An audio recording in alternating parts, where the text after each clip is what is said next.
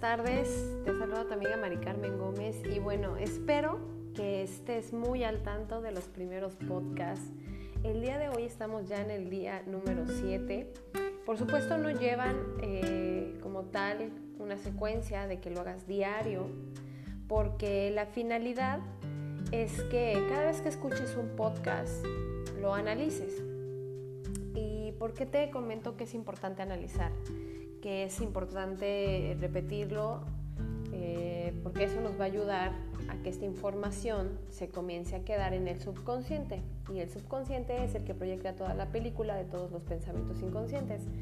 Entonces, bueno, estamos aprendiendo desde cero y es importante para mí comentártelo que si tú estás buscando respuestas eh, en cualquier área de tu vida, créeme que así como yo en muchas otras áreas eh, he aprendido a observarme, a identificar qué quiero, qué no quiero en muchas áreas de mi vida. A veces a mí me cuesta hacerlo en el amor, ¿no? ¿Cuántas veces nos ha pasado tanto a hombres y a mujeres que cada experiencia que tenemos pues es negativa, ¿no? Eh, llegan mujeres eh, que son manipuladoras, son celosas y esta palabra típica que se usa mucho que es tóxica, ¿no? Y lo mismo pasa en hombres, ¿no? Que si es violento, que si es este, machista, bla, bla, bla. Pues bueno, algo que debo comentarte para que tú comprendas que esta información no solamente viene de ti, de lo que te has creado tú, sino de todo lo que has visto a lo largo de toda tu vida, comportamientos de hombres y mujeres que te han rodeado durante toda tu vida. En este caso, principalmente son nuestros padres, quienes aparentan o piensan que nosotros como hijos no estamos registrando toda la información que tenemos, que ellos están experimentando en su vida, como padres eh, violentos y la madre lo oculta, ¿no? Eh, nuestros padres a veces piensan que somos tontos, pero si no somos tontos, si no nos damos cuenta, tal vez en alguna parte de nuestra vida lo vamos a experimentar como un patrón, como algo que vas a estar reviviendo una y otra vez por eso es importante tomar conciencia de lo que importa el transformar tu inconsciente, de lo importante que es comenzar a conocer esas historias tuyas y saber de dónde viene ese patrón de constantes fracasos en todas áreas de, la vida. Y puede ser en lo laboral, puede ser con tus ah, compañeros de trabajo, jefe de trabajo, siempre te topas al mismo tipo de jefe o tipo de compañero o a lo mejor el tipo de pareja el tipo de amistades eh, afuera, de lo laboral. Eh, eh, y, evidentemente todo esto en la vida diaria pues nos afecta, ¿no? O nos acostumbramos a que debe de haber siempre una condición para que nosotros podamos tener algo eh, bien, sano, saludable en nuestra vida. Por supuesto que ha sido un constante trabajo de todos los días para ir cambiando ese tipo de pensamientos y por eso, por eso yo te los comparto, no porque sea eh, la perfección lo que yo estoy haciendo, ni porque sea eh, que yo ya tengo todo bajo control, no, sino porque en esta vida todo el tiempo vamos a estar descubriendo cosas que nos hacen mejor cuando nosotros decidimos enfrentarnos a incluso aceptar que nosotros somos los que nos estamos haciendo repetir una y otra vez esas, historias. Eh, y aunque lo sepas o no, así, así va a ser hasta que tú cambies esa forma de pensar y de sentir. El día de hoy, pues me encanta este tema porque seguimos hablando de todo lo que es el pensamiento y el tema es la mecánica del pensamiento. Todo el día y toda la noche estamos pensando una infinidad de cosas distintas. Pasa por nuestra mente una especie de película cinematográfica constante, aunque desconectada. Entre tantas ideas diferentes, nos detenemos a contemplar, examinar o estudiar algunas más que otras. ¿Por qué? Porque algunas nos han estimulado el sentimiento, nos han producido temor o antipatía, simpatía o lástima, agrado o desagrado. No importa, el hecho es que por el sentimiento la idea nos interesa, la repasamos más tarde, tal vez la comentamos con alguien y eso es meditar. Y lo que se medita pasa al subconsciente y se graba allí. Una vez que se graba una idea en el subconsciente, se convierte en un reflejo. Tú sabes que cuando el médico te da un golpecito en la rodilla, tu pierna da un salto. Te han tocado un punto sensible y has reaccionado, ¿no? En esa misma forma, cada vez que ocurre en tu vida algo referente a una de las ideas que están grabadas en tu subconsciente, el reflejo reacciona en la forma exacta en que fue grabado. Tú adoptas una actitud de acuerdo con el sentimiento original que sentiste cuando primero pasaste en aquella idea que, que, viviste. hay una teoría eh, que lo llaman a esto un concepto, o sea, una creencia o una convicción. El subconsciente no discierne, no dice nada, no opina, no piensa, no tiene poder de protestar, no tiene voluntad propia. Esas no son sus funciones. Su única función es la de reaccionar poniendo a la orden el reflejo que se le ha dado.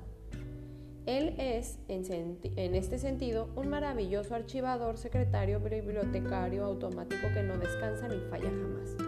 Tampoco tiene sentido del humor. No sabe cuándo es una orden o cuándo ha sido un chiste o es en serio. Te voy a poner aquí un ejemplo que marca el libro para que lo tomes muy en cuenta. De manera que si tu nariz es un poco abultada y si tú por hacer reír a los demás, adoptas el chiste de llamarla mi nariz de papa rellena, por decir un ejemplo. Como el subconsciente es un servidor exacto, no tiene sentido del humor y solo sabe obedecer incondicionalmente. Así que tratará por todos los medios de cumplir la orden que le has dado en tus palabras y sentirás y verás a tu nariz parecerse más y más a una papa rellena. Y hasta aquí nos vamos a quedar en esta lección, en este episodio número 7. Y me encanta este ejemplo porque es clarísimo cómo a veces nosotros nos estamos repitiendo una y otra vez. Y mira, eh, te repito, todos pasamos estas situaciones en distintas áreas de nuestra vida.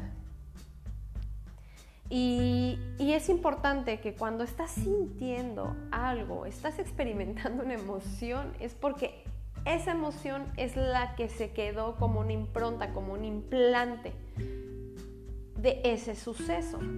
Volvemos al tema que comenté al inicio, puede ser una relación de pareja. Y si tú dices de broma, ay, sí, a mí que me toque una tóxica, pero alguien que esté conmigo no. Entonces, ¿qué pasa? Que vas a estar atrayendo puras mujeres tóxicas y cuando las tienes pues ya no la aguantas porque tú pensaste que lo estabas haciendo de broma. O puede ser otra forma, viendo cómo tu padre golpea a tu madre y simplemente tú repites el patrón. Tú atraes a ese tipo de hombre. Entonces, como lo más fácil es no hacerle caso a esas emociones, pues entonces las puedes estar reviviendo o omites tener una relación en tu vida, como es mi caso. Yo he omitido tener una relación por mucho tiempo, preferible estar en la zona cómoda y preferible decir que, que así estoy bien, en vez de querer en vez de enfrentarme a que a lo mejor darme una oportunidad de estar con alguien. Porque ese miedo inconsciente viene desde la infancia es duro y es difícil, pero tienes muchas heridas y hay áreas, áreas que prefieres no tocar, terrenos que prefieres no, a terrenos que prefieres no entrar. Entonces, para eso estamos aquí en estos podcasts. No para decirte, mira, yo ya lo logré y yo tengo toda la perfección en mi vida, ¿no? Sino para que lo trabajemos juntos y como también me he dado mucho cuenta que la repetición y la comprensión y que el hacer o el tomar acción de hablar de estos temas en los cuales te, comienzas a sentir más relajado, de que son temas que no cualquiera se atreve a tocar y a decir, mira, estoy fallando en esto. Pero al, al mostrarlo, te vas a dar cuenta cómo no eres el único que lo está haciendo, o que lo está sintiendo, que lo está viviendo, experimentando, sino somos muchos más. Entonces, Así nos vamos a atrever más a enfrentar este tipo de situaciones que vivimos en nuestro día a día y todo con la finalidad de ser mejores con nosotros mismos. Cosa sumamente a veces difícil. Decimos, yo estoy feo, yo no me merezco a una chica guapa. O yo, eh, bueno, tengo dos hijos, no me merezco a alguien que tenga que aguantarme. Entonces ese tipo de cosas vamos a comenzar a cuidar. Y yo soy una de ellas también. Vamos a cuidar nuestros pensamientos, vamos a cuidar nuestra forma de ser y de pensar con nosotros mismos.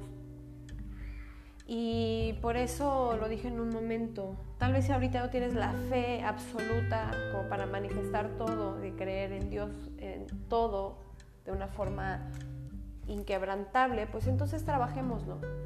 Trabajemos y reforcemos esa forma de confiar y de, y de tener fe hacia Él. Y lo podemos hacer también desde el conocimiento de nuestra propia responsabilidad, de todo lo que tú puedes hacer desde tu trinchera, desde el lugar en donde estás. Que tengas un excelente día. Se despide de ti tu amiga Mari Carmen Gómez.